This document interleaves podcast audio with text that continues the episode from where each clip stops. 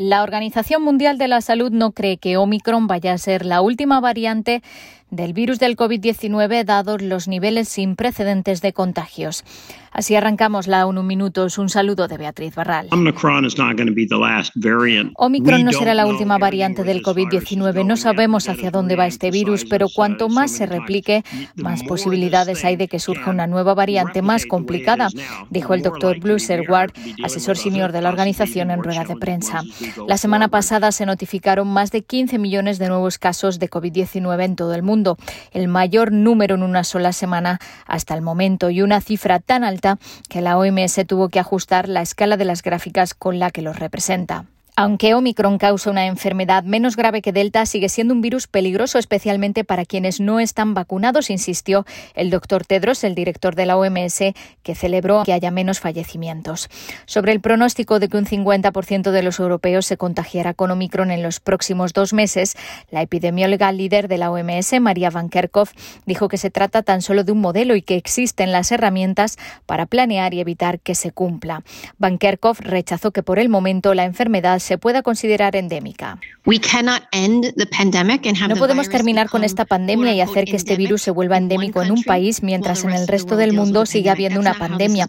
Así no es como funciona, dijo, explicando que lo que pasa en primavera depende de nosotros y de las medidas que tomemos ahora para frenar la transmisión. En América los contagios se han acelerado durante las vacaciones de Navidad y se han alcanzado niveles de transmisión nunca vistos con 6,1 millones de casos nuevos en la última semana.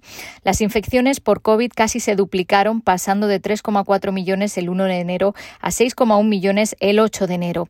En las mismas fechas de 2021 se notificaron 2,4 millones de casos, lo que representa un aumento del 250% este año. Infections are accelerating across every corner of the Americas. Las infecciones se están acelerando en todos los rincones de las Américas y una vez más nuestros sistemas de salud se están viendo desafiados ya que las visitas a las salas de emergencia y las hospitalizaciones están aumentando.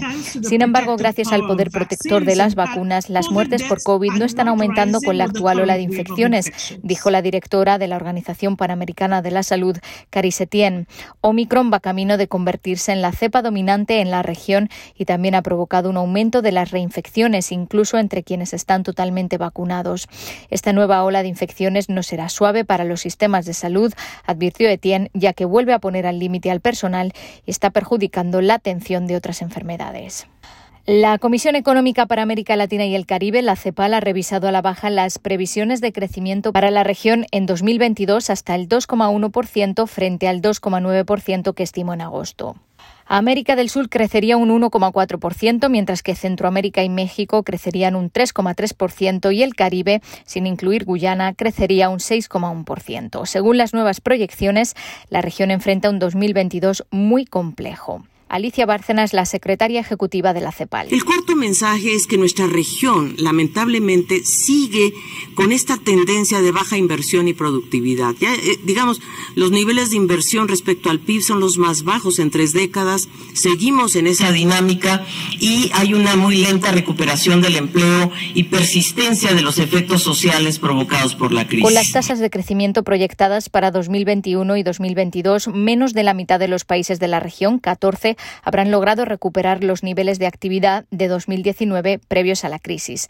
El crecimiento en 2021 de la región, en cambio, se ajustó al alza hasta el 6,2%. Los países que más crecieron el año pasado, según las estimaciones, son Perú, Panamá y Chile, y los que menos, Cuba, Haití y Venezuela. La CEPAL calcula una tasa de desempleo cercana al 9,7% en 2021, por debajo del 10,3% de 2020, pero superior todavía al 8,1% de 2019 antes de la pandemia. La inflación llegó al 7,1% de promedio en noviembre, excluyendo Argentina, Haití, Surinam y Venezuela, y se espera que estos niveles persistan en 2022. Y el último informe del secretario general sobre los niños y el conflicto armado en Colombia dice que a pesar de una disminución constante de las violaciones contra los menores desde la firma del acuerdo de paz, los niños siguen sufriendo el impacto de las hostilidades. El informe que abarca el periodo comprendido entre julio de 2019 y junio de 2021 advierte que la pandemia ha impedido en algunos casos verificar informaciones. El informe confirma el reclutamiento y la utilización de 220 niños, niñas y adolescentes por parte de grupos armados. Esto a menudo desembocó en otras violaciones graves como la matanza o mutilación de 24 menores. Un total de 118 niños, niñas y adolescentes, algunos de tan solo dos años, fueron asesinados y mutilados. Tres de ellos eran venezolanos. Además, 14 menores de entre 2 y 15 años fueron víctimas de violación y otras formas de violencia sexual. Se cree que numerosos numerosas agresiones sexuales a menores quedan sin contabilizar por el temor de los supervivientes a reportarlas. Hasta aquí las noticias más destacadas de las Naciones Unidas.